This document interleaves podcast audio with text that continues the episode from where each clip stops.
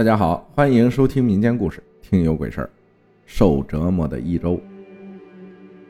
我本人在读书，研二的一名学生，自己小时候啊也经历过可怕的事情，所以想分享给大家听听。说不出这件事怎么解释，是在老家被一个女鬼盯上后生病了。这件事情啊，是我上初二的时候发生的，记不起哪天了。我妈告诉我，大伯家的女儿结婚，过两天啊，让我做伴娘去送姐姐过门。当时我很开心啊，可以请假不用上课了。到了我堂姐结婚那天，便随我妈呀，早早的回到了老家。我家住在镇上，而我大伯家住在老家，而老家我们也是有房子的，紧挨着大伯家。因为平时不住老家，也就很少回去。主要是我老家在村子的最后边，就我们两户人家。大伯家墙头外就是一个大土坑。因为回去的太早，便和老家的几个小伙伴一起在墙头外的大土坑里玩了起来。当时可开心了，玩各种游戏，并没有感觉任何异样。后面把堂姐送过门后，一天就开心的过去了。因为第二天要上课。我便早早的睡下了。等到了半夜凌晨两点钟左右，我在睡梦中突然感觉很难受，开始出虚汗，便睁开了眼。只见家里吊着的灯管在左右的摇晃。巧的是，老爸那天有夜班，要起来上班，我便在我屋里大声狂叫老爸，告诉他我很难受不舒服。我爸呀，便让我去我妈那屋睡。等到了妈妈那屋，我就开始吐，躺床上一会儿就吐，隔一会儿又吐一次。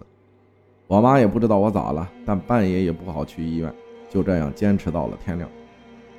我家没轿车，便让我姑父开车送我去市人民医院。可在医院啊，医生也没检查出个什么来。我在医院待了一个星期后也不见好转，便拉我回家了。在家里躺床上都下不来。说来也奇怪，过了两天，我突然就好了，活蹦乱跳的去上学了。后来才听我妈说呀，当时她也很着急，文先生治不好我，只能试试其他方法，看看武先生能不能有点效果。她便和我大姨一起去我们镇上比较有名的武先生那里，让其给我看看。当时武先生上了一把香。说你女儿生病前是不是回过老家？我妈说是。他接着说，你们宅子后面是不是死过一个女人？我妈当场就愣了，很惊愕，想了想点点头。他接着说，这女人生前无人问津，巧了你女儿在这附近玩，她觉得你女儿很活泼，好玩，便跟上她了。我帮你叫叫。烧点纸钱赶走他，便没事了。感谢小王同学分享的故事。有的地方，你们那个地方叫武先生，很多朋友听到这儿就觉得奇怪，他怎么会知道他们宅子后面死过一个女人呢？对不对？各位听着的朋友，也在你们那个地方也听说过这样的事儿吧？接下来咱们再讲一个，是花瓶。分享这个故事的朋友叫孟浅，他说：“今天我给大家带来的故事是关于我外公的，是我舅舅告诉我的。以前啊，外公租了一个老房子，特别旧。第一天入住的时候呢，他在门口看见了一个花瓶。外公觉得这个花瓶啊不旧，很漂亮，就把它放进了阳台。晚上睡觉的时候，他听到了一些玻璃碰撞的声音。”他想，应该是一些杂物散了，也就没有管。第二天早上，外公起床了，准备出去走走。刚走到门前时，他又见到了这个花瓶。说来也奇怪，昨天不是已经放到了阳台上了吗？怎么会在门口呢？外公也没有多想，就再次把花瓶放回了阳台。在这三个星期中啊。这花瓶也没有动过了，但是在第四个星期的第四天时，奇怪发生了。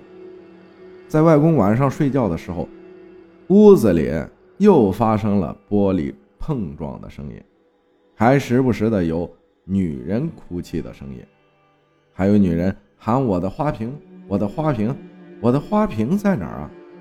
你有见过我的花瓶吗？”那时候大概是凌晨两点，外公听到声音就起床了。他打开窗户看了看，见没人，就回到了床上。外公本来就不相信鬼怪这一说，他也就觉得是个疯女人罢了。可是这声音变得越来越大，感觉在门口。外公也听到了，就走去门那里，准备开门的时候，他突然想到，都凌晨两点了，怎么还会有人呢？他看了看猫眼，啥也没看到，就想应该是恶作剧而已，也就上床睡觉了。但是过了半个小时后，门外又发出急促的敲门声。他又走出去看了看，没人，就对着门大骂道：“谁大晚上不睡觉，在那喊啊？还让不让人睡觉了？”过了一会儿，急促的敲门声又开始了。外公就跑去门口打开门，看见一个穿着一件被血染红的白连衣裙的女子，她的一只眼睛上还插着一把刀子。外公立马关上门并锁上，跑回床上，想着过了八点就出去找房东不租了。后面外公打听到，原来这间屋子的原主人是一个三十岁的女人，她有一个特别喜欢的花瓶。因为这个花瓶是她死去的爸爸留给她唯一的一个东西了。后来她的丈夫就经常家暴她，还把她喜欢的花瓶砸碎了。因为丈夫的家暴和花瓶的事儿，她患上了抑郁，后面自杀了。她的冤魂一直在那个屋子里，不肯散去。外公知道后，就退房走人了。感谢梦浅分享的故事。谢谢大家的收听，我是阿浩，咱们下期再见。